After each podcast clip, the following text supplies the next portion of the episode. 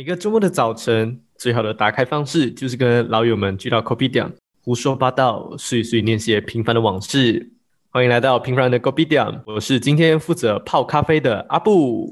我读的是土木工程，我正在实习当中。我只想要快点拿到很多的经验，工作赚钱，可以的话最好是早点组个家庭。我是米康，现在在 KL 就读 Bachelor Degree of Computer Science。就是学士学位的计算机科学，对。然后这集播出的时候，我应该已经毕业了。谢谢大家。我是羽毛，我目前是在台北读医学院，然后现在是读大四，准备要考一阶的国考，嗯，就是国家考试。大五、大六的时候会进院实习，大六的时候会再考一次国家考试，然后就拿到 license。这样，短期目标就是把那个考试考过。加油！我是姐姐，我现在在台北就读音乐系，然后会办我的个人音乐会，也会申请硕班，应该会申请台湾跟国外，然后那时候再看有没有拿到奖学金，再考虑要去哪一面。我应该没有那么想找组织家庭，我想玩 遍全世界先，我是要。走遍全世界，我想做很多不同的事情，这样期待未来可以有机会去做这些我想做的事情。我是本仔，大三升大四了吧？然后我是来自上海的学校，本科专业是生物工程，目前就只是做做项目，然后也没有在做实验，未来再看吧。今天呢，其实是我们平凡人 gobydown 开张的第一期节目。考虑到最近其实很多我们的学弟妹吼即将要迈入下一个阶段，也就是上大学。在我们这期节目啊，我是想跟大家聊一聊，当初我们是因为什么原因，我们选择了现在的大学。然后在这里也为在收听节目的观众做一个简单的背景介绍。我们这里的五个人呢，我们都是来自马来西亚的朋友，从中学的时候我们就开始认识，然后就一直吵吵闹闹到现在。最近就突然想做 podcast 来记录我们的闲话家常。我们目前都已经是在大学担任大三或大四的学长姐，所以在这段期间，我们经历了从线下上课、疫情时期我们换成线上上课这两种不同的一个上课模式，但相信还是有一定的参考价值哈。大家能不能够分享一下，当初是什么原因选择到现在这样的一间大学来完成你们的四五年的一个学习时程呢？你们哪位有兴趣想要跟大家分享的人，先出来说一下。好啊，可以啊，来学姐来跟你讲，那时候到底是为什么选这间学校啊？我是有申请新加坡两间，其实它有点像是 college 这样子的。我是申请音乐系，台北的我也是申请音乐系。我觉得那时候我是受朋友影响，就是因为大家都在申请很多名校，就觉得不可以，不能输是吧？对我不能输，那那真的是输人了。所以那时候我就申请上海的复旦大学。可是那间不是音乐系，然后我只是随便从那个学校找一间我觉得可以念的 c 啊。那时候趋势是中国大学吧，比较热门，然后另外一批就是欧美。然后那时候我就觉得我要 try，好像觉得上了也是蛮厉害的嘛。可是其实那时候我一开始申请上这四间的时候，就是觉得我要去名校，然后一开始决定讲我就要去复旦。复旦的什么系？什么新闻传播类的。蛮适合你的，还是蛮适合你的。可是，对对，其实我也是觉得蛮适合我的，大家都觉得蛮适合我的。我没有去硬硬去选一个什么什么生物科技这样子，就是我觉得完全不适合我的。感觉被冒犯到。哦，反正是那时候我弹钢琴，我就觉得啊这样子我去上海，我说不可以再弹钢琴啊，不可以，不可以，不可以。我就觉得我我就是很喜欢这个事情，然后最后我还是决定去做自己喜欢的事情，然后好过学校这样。我自己在念了音乐系，我觉得其实你们不可以选学校，除非你真有办法进到世界前十名的音乐系，那那那这另当别论。主要是我觉得是要选教授，我那时候是不知道的。看不同学校的教授吗？那个教授你想跟他学，你才去那间学校。后来我才知道，原来真正学音乐的人都是这样。可是那时候，就你们会认识教授吗？呃，如果你原本就是音乐圈，有办法知道什么教授。可是那时候其实我是不知道的。那时候主要我是觉得台湾的人文气息比较浓厚吧，因为是学艺术啊，就想出国，也是有学费的问题啊。台湾我就是人文气息哦，然后加上学费比较便宜，然后我想体验一下不同的环境，然后所以就选台湾。哦，哦，菊花也是台北的是吗？哎，你也是在台北念书？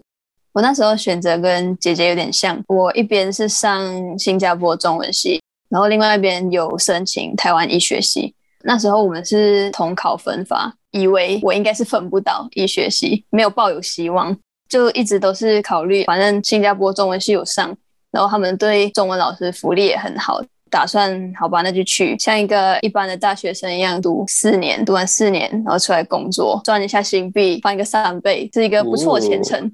中文算是我可能比较擅长的一件事情，但是医学系就是兴趣，结果没想到我居然有上台湾医学系。所以我就，其实来台湾还有一个好处是学费很便宜，医学系就特别贵嘛，读比较久，比起本地甚至在台湾读还比较便宜，所以那时候我就来。其实我家里没有很希望我读医学系，因为觉得医生比较辛苦，但是我还是依照兴趣，现在还是非常满意这个选择，可以给大家参考。医生不是要考什么证照吗？因为像我音乐系，我是比较不会有限制。也不是英语为主，就是如果你是古典乐的话，像我是学古典乐，古典乐就是起先就是欧洲是德国，所以其实是德语。你去哪里学，你主要是都是看英法。羽毛是学英文的吗？内容是英文，口语讲述是中文。认证的问题是我的学校是有受马来西亚承认的，所以就比较没有这个问题。可是不知道你们工程系会有吗？像阿布，阿布，其实工程系的话，很多的工程系我不是很清楚啊。可是我知道的，我的科系是土木工程。你要去任何的一所本地的大学也好，还是国外的大学也好，就是你必须要去一个叫 BEM Board of Engineering Malaysia 的一个官网上面去找这门学校所开设的工程科系是不是受这个工程师注册局承认，回来马来西亚你才能够去申请这样的一个准证。然后你去不同的地方、不同的国家，像我们这群人都是 Johor 人嘛，我们很多人未来是想要去新加坡的。我不敢肯定诶，可是我印象中是到新加坡你还是要再重新注册的，他们的每年批的数量都是有限制。像我知道，如果你是来自 NTU 跟 NUS，很大概率基本上是一百八千啊，毕业之后你肯定能够拿到新加坡的这个工程师执照。如果是外地来的，可能你要去竞争一定的名额啊，这是我所了解的。哦，然后说了这么多，其实我跟上述两位我们的美女学姐们是不一样的。呃，我去的地方是我去浙江，我到我去浙江的前三个月，我都不是想要去浙江，就是我当初其实是完全没有想要去国外的念头。啊，我那时候跟你一样，到我来到台湾的时候，我也是觉得我们其实都非常不确定，可是还是去了那个地方。我不知道这个是我们意志力不够好，还是我们原本的规划不够准确。我当年还在高三的时候吧，我遇到每个人，我都跟大家说：你们还没有想要去哪哪间大学，对不对？我我已经决定好了，我要去东马，我要去沙拉瓦的某一间大学。沙拉瓦 可能出名的就是那间。OK，好。啪啪打脸，有没有印象哎？阿布突然间讲要去浙江的时候，我是蛮惊讶的。哦，当年有一个补习老师知道我原本想要去沙拉瓦的这间大学，马上 call 人叫我的朋友一起约我出来喝茶。然后就是跟我分析一大堆东西，然后总结来说，我最有印象的就是 Sarawak 的这间大学，虽然说它在国际上面的总校的排名是很不错的，国际对它不是马来西亚本地大学哦，它就是澳洲还是哪哪一间大学来这边开的分校。我觉得这个也是未来的学弟妹你们选择大学的时候可以去注意的一个点。很多外来的大学在马来西亚都很喜欢开设分校，它是很多人上大学的一个跳板，读一个一年到两年，你想要去做一个二加二。三加一的一个课程，尝试去接触不同的文化。可是，如果我当你像我当年的想法是四年都要在这边的话，你就要考虑到一个点：这些大学可能它跟总校那边的师资力量是有差别的，就是他们的教授大多数不会聘请说原本当地的教授外派来这里。你能够在你大学四年里面接触的呃外籍教授，可能就是占一个十分之一或者十分之三这样的一个比例吧。我自己也没有太多经历。可是我的朋友去那边学校回来都跟我说，就是你的当时那个补习老师说的是对的，师资力量确实不是很好。你们这种就是分校的文凭跟总校的文凭，国外大学会有差吗？应该会注明是讲在马来西亚读的吧？就讲如果是那个学校文凭的话，他应该会讲是马来西亚读。嗯，是分校，然后马来西亚这样子。所以你那时候之所以选浙江，不完全是因为要去国外读，只是因为另外一个选择刚好是浙江。对，一方面其实刚好来找我，我可以先穿这个熟悉再讲。三小，我想象中的国外的大学是欧美国家，所以我没有考虑的原因主要是经济上的原因。那个钱你可以这样去看，就是假设你去台湾，然后 maybe 你一年的学费可能需要你一万马币，土木工程系这个科系啊来说，然后如果你是来到中国，我这间学校浙江必须要一万二马币，在本地，尤其是你在马来西亚的本地的这些私立大学，三万马币一年。哦，然后如果你去欧美的国家，它所需要的费用就更高。我觉得去欧美的学费，我可能会比较想来买一栋房子。哦，哇哦！你确定你是去读大学吗？就是我去留学这笔钱，我觉得我买一栋房子，搞不好嗯四年过后都增值啊。我可能去欧美，我也没有学到那么好，啊学渣嘛，我可能只去玩吧。主要是体验啦，体验生活。像我们其他去欧美的朋友，多数是需要在那边打工的。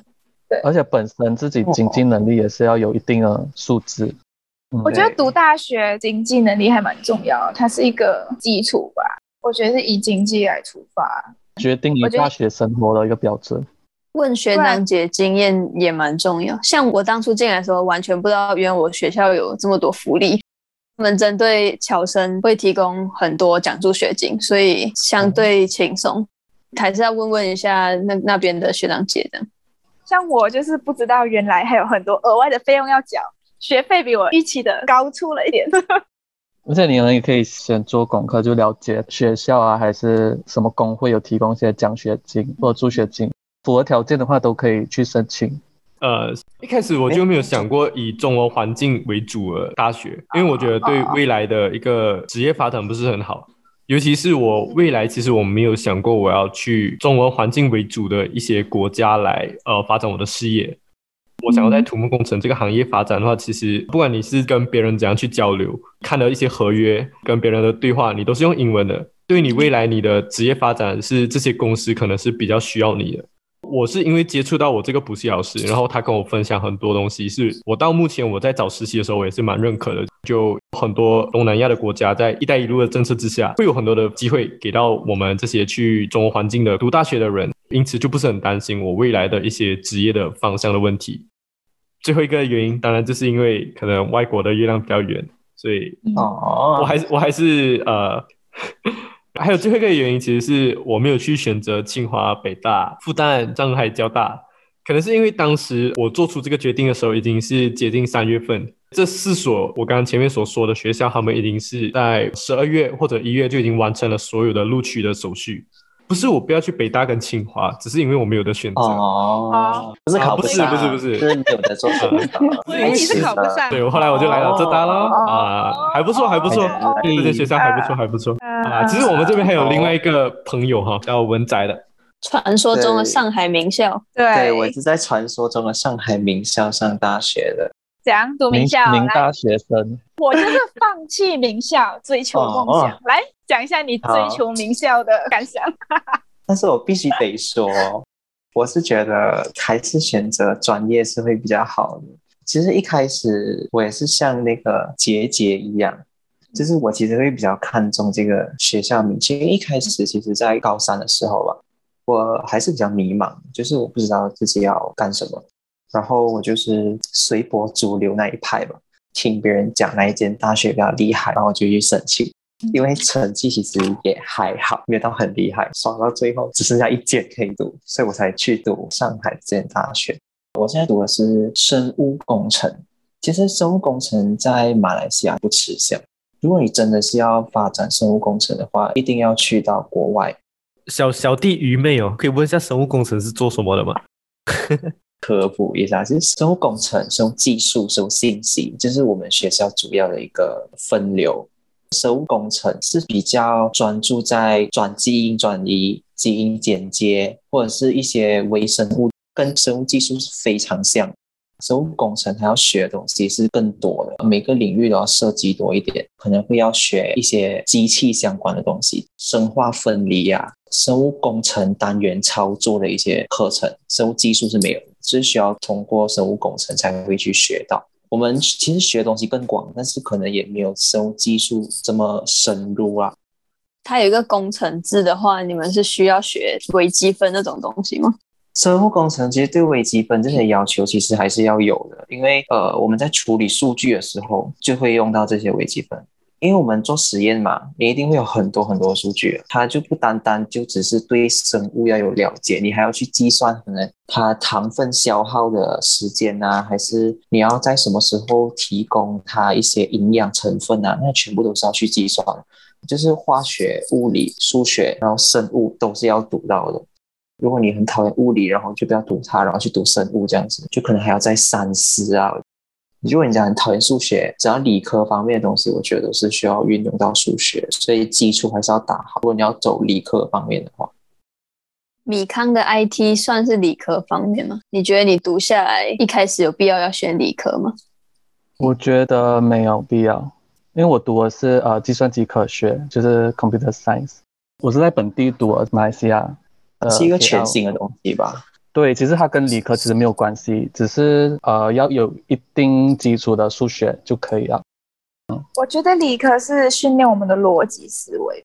对，IT 的话，它的逻辑也是很重要，你一定要有一定的逻辑概念，你才可以写得出那些 coding 的那些东西。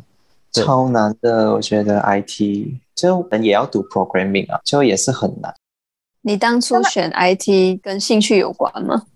其实是有一点兴趣。我那时候高三一出来的时候，我是有一点迷路的感觉，就是不懂要往哪一个方向走。大家很多可能都会有跟我一样的状况，尤其是选科啊、选校啊、呃国外啊、国内啊之类的。然后我那时候呢，没有像他们其他人这样想着出国，嗯，就没有像他们这样什么崇洋媚外的感觉。哇，怎么崇洋媚啊外？我就是爱国人士。嗯，太多种选择，因为之前我们读书都是一步一步往上升，初中去高中，这样子就已经安排好了。现在突然要自己做选择的时候，一定会有一点选择困难症，因为太多选择了，我就有感觉有点放弃自我的感觉。没有要选大学，什么都不 care，就这样等日子过。到后面后来，嗯，后来有一点要接近三月四月这样，就是我妈妈看到我，她觉得我有点小颓废，不可以，他就是各种就是问我要哪读哪里，对，然后就跟我讨论。因为我就是一个本身也是有点没有什么想法的人，随波逐流嘛，也可以这样讲。然后那时候去那种升学辅导中心，你妈妈带你升学咨询去吗中？心？对，我妈带我去了。我觉得你们呃，那还不确定啊，你们可以多去，不一定只去一间，可以去不同的地方参加那种升学呃讲座啊、咨询中心那些都可以，听多一点方面那种资讯是好的，方便你做选择。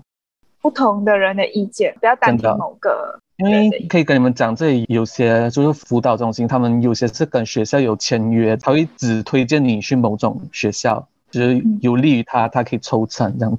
讲真的，就是在上大学之前做准备功课，真的是要做到非常好，不能太随便，要非常认真的去做。因为毕竟是你过后三四五年要去的一个地方，嗯对，就能不转校就不转校啊，反正不要浪费时间嘛。然后那时候是有去了一人辅导中心，有问我喜欢什么，然后有看我在校的成绩那些。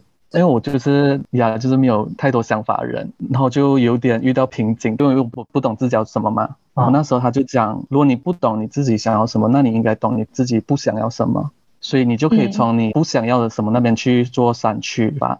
对，我觉得蛮蛮好的一个选择对方式。蛮好。所以你那时候不想要崇洋媚外啊？他没有啦他也是，他是先给我科系选，可能会计，可能理科方面，因为我觉得我对理科不是抱很大的兴趣，那方面我就完全没有考虑。最后是有锁定在媒体跟机，就是 IT 方面的。选择 IT 的是因为，因为我因为我妈妈是有讲，会不会讲我们妈宝这样？听 妈妈的，没有关系啦。哎，加油我觉得他他家有一老，如有一宝，更何况你可以，家有你就是要听妈妈的，三四五六老。就是要听妈妈的话。对啊不，过家里的意见也是蛮重要的啊。对，真的。对，我觉得你们，因为毕竟也是他们供你读书，还是可以讨论一下，不要闹翻那种感觉，强力反对。对，你们就是真的要跟家人沟通。那那时候就是因为考虑到媒体出来，可能就业机会跟薪水不是那么的好，我会得罪到方面 比较不稳定吧？嗯，对，比较不稳定。如果做很厉害的话，还是可以嗯很有成当然，就的。当然，米康是对自己没有自信，对媒体方面可能可能还需要学更多，不是那么自信。IT 比较偏铁饭碗，相比之下，IT 会出来的就业机会比较稳定，薪资也比较稳定。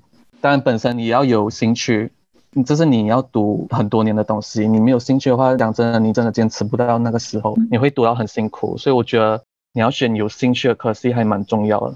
比起学校，我更会想选我想读的科系。这个东西我看过一个文章，其实我以前也是会有那种名校的思维。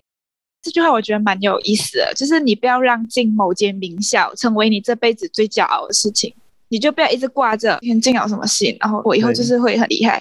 最主要选科系之前是要了解自己，你要知道你自己是怎样的人，你适合去哪里，你喜欢什么东西。我觉得从高中还是初中就要去了解，只是我们觉得我只要统考考十科 A top ten 就是最厉害，我这辈子就好像无忧无虑，不可能。我跟你讲。你一定要知道你自己适合什么，你喜欢什么，然后你去找到那个点。即使你起点很低，可是你你知道你现在在你选的这个系，你到底在做什么，你在读什么，你会一直想办法让你自己进步。可是如果我今天是选学校，好像我从哈佛大学毕业出来，我的目标就只是从哈佛毕业，所以毕业以后你要做什么？好像我今天是想做医生，然后我可能可能就想要救人。不管你从哪里毕业出来，你只要是一个医生，然后你都可以目标一直往前进。我觉得这样子才是人生比较好的枝芽，我自己是这样觉得。不管读什么，其实都是很辛苦的，但是你有兴趣的话，读起来就不会那么辛苦。对，虽然讲是这样子讲啊，可是呃，如果你们是特定的科系，你们还是要再思考一下。如果是医学系、工程系这种，就由不得你一开始没有选对科系，你后来还可以再去做。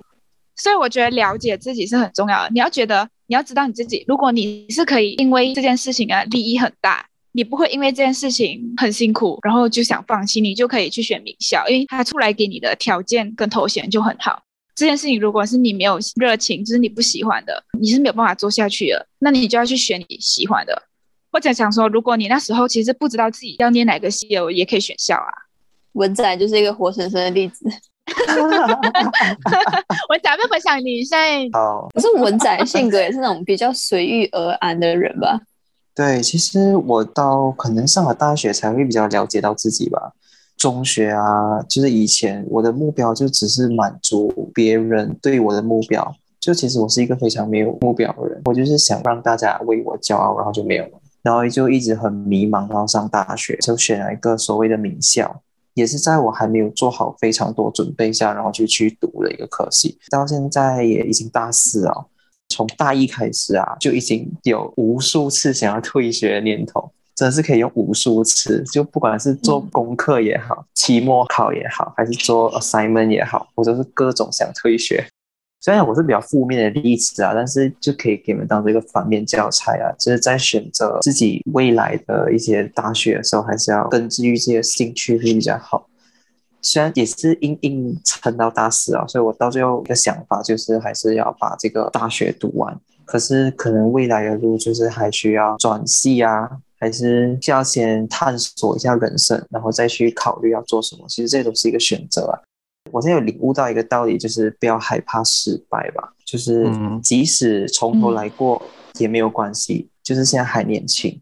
最主要是心态吧，我觉得心态要放正一点哦。可能现在这科系真的非常不喜欢，也是可以在这个从中去找一些兴趣啊。如果是因为可能经济方面啊，还是其他方面不允许你去转校还是转系，就从中找一点兴趣，然后等到毕业过后，然后再真正的去发展自己想要走的路。嗯，就不要害怕。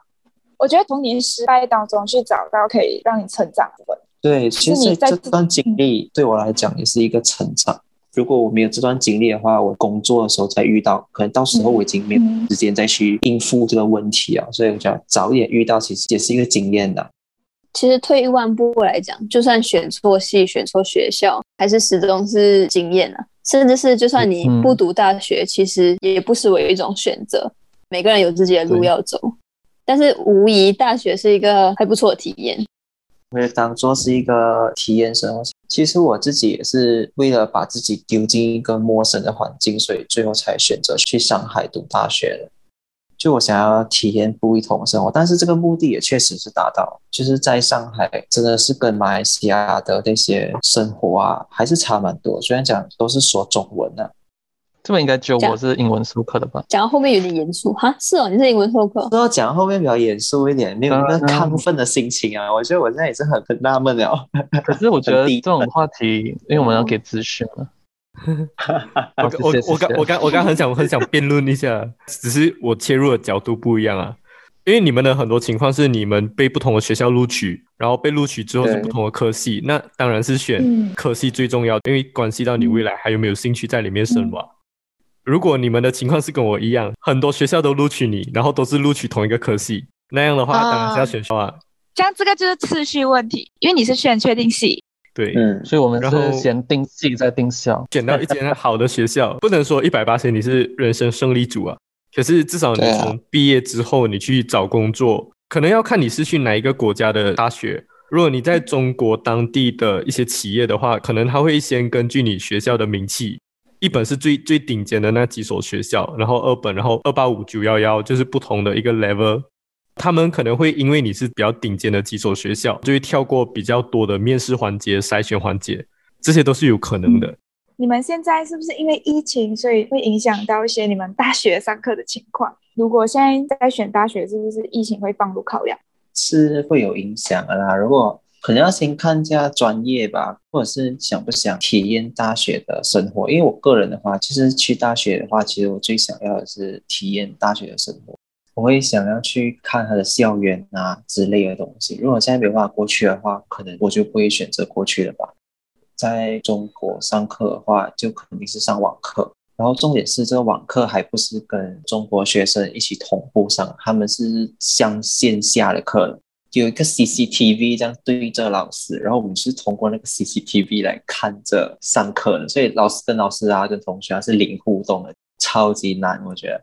可能实验课啊什么之类的没有办法上，然后现在就是等学校出一些培养方案改变，看可不可以来抵消这些实验课，看有没有别的办法来代替这样。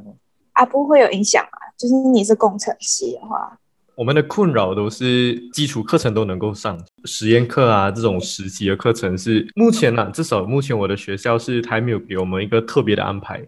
我们这边蛮多呃一些需要实践课程的学生，大多数都选择休学。所以老实说，如果是目前我们这期节目推出的时候，应该是二零二一年年尾，我不太建议说在这一年出国之类的。如果是我啦，面临到这样的疫情情况，我觉得我会延迟，我可能这一年先不念。研究生的话，其实在中国的很多学校都是推行这样的一个方式，就是你能够在今年先申请，然后他也会在今年出录取通知书给你们。它上面还会有多一个条款是，你可以选择把这个录取通知书 on hold 一年。像我学校，我学校也是这个路线，你可以保留学籍，明年再来。但对于这样的学生来说，就会变成你可能有一年，或者是甚至更久的时间会是空白的。如果你当时选择出国，可是那个国家没有办法让你马上去读，要么你就是线上上课，然后会影响到一点上课品质，不然就是你会有空白期。一开始其实我们台湾读书就没有什么受到影响，是最近疫情比较严重。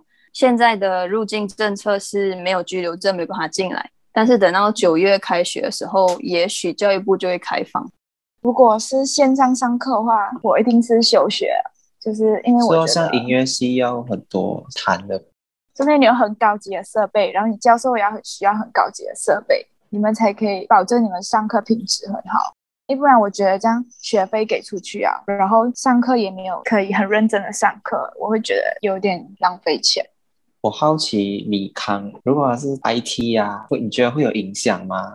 我们现在现在完全就是线上上课啊，乖地肯定是好啊。他如果不顾好乖地，全部人基本就没有得上。刚好我是 IT 啊，所以影响不会很大诶，因为我们在家也是可以写 code 啊，也是可以 meeting 那些。